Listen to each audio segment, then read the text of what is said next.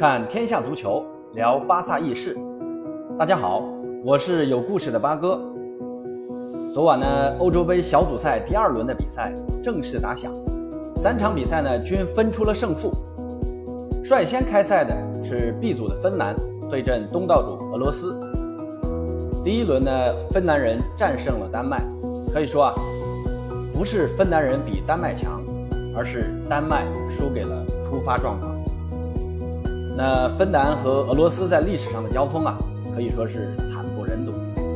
双方历史交锋十九场，芬兰仅有一胜。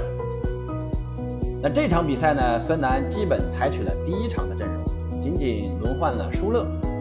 那开场也如芬兰人一雪前耻的心情一样啊，急于进攻，并且在第三分钟就头球攻破了俄罗斯的大门，但裁判示意进攻球员稍稍越位。进球无效，那逃过一劫的俄罗斯开始大举反扑，多次围绕着他们的高中锋九八做文章，持续威胁着荷兰的大门。那终于在上半场伤停补时阶段快结束的时候，由米兰丘克和九八在禁区前沿做撞墙式配合，由米兰丘克挑射球门左上角，皮球划过一道优美的弧线落入球网。那守门员对此呢毫无办法，打得很突然啊。角度也很刁钻，腿部突然发力，脚背击球，和完美的弧线，这是一个非常漂亮的进球。我预计啊，这个进球会入选本届大赛的十佳球。那到了下半场，双方打的有点沉闷，我就没怎么看啊。整个下半场呢，双方互有攻守，都各有一两次好机会，但都没有把握住。那最终呢，俄罗斯一比零战胜了芬兰。那现在和芬兰一样。都是积三分。值得一提的是啊，芬兰队在赛前穿着祝福埃里克森的 T 恤，上面写着“好起来，埃里克森”。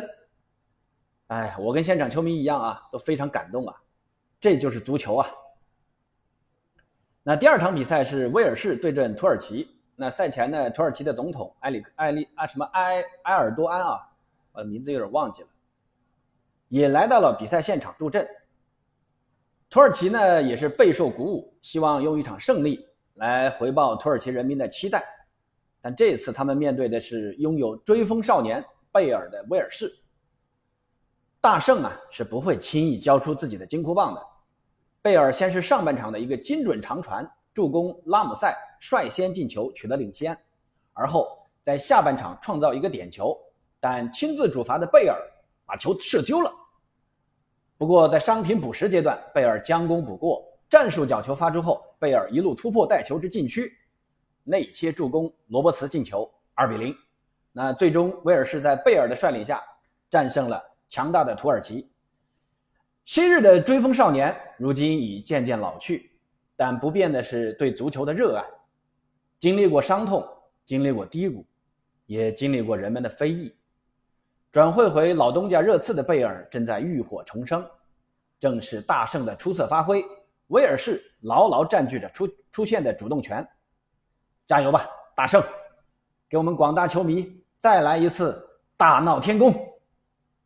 那现在说说昨晚的重头戏啊，意大利对阵瑞士这场比赛太晚了，我没看。那比赛呢是在罗马的奥林匹克球场进行的，主场作战的意大利第一场比赛取得了不错的成绩。让意大利人对第二场比赛有了更多的期待。那果不其然，开场不久，意大利人就疯狂进攻，在第十九分钟就由基耶利尼头球破门，但主裁认为基耶利尼手球了啊，进球无效。但意大利人没有放弃，继续进攻。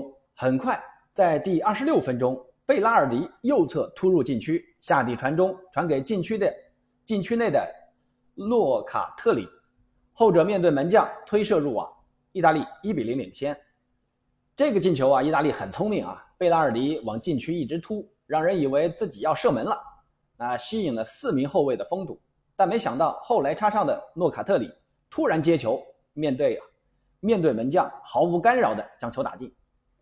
这支年轻的意大利给人的惊喜太多了。那到了比赛下半场，意大利继续他们的表演。下半场刚开场不久。洛卡特里接巴雷拉的传球，在禁区弧顶一记突施冷箭，皮球几乎是贴着草坪飞进了球门。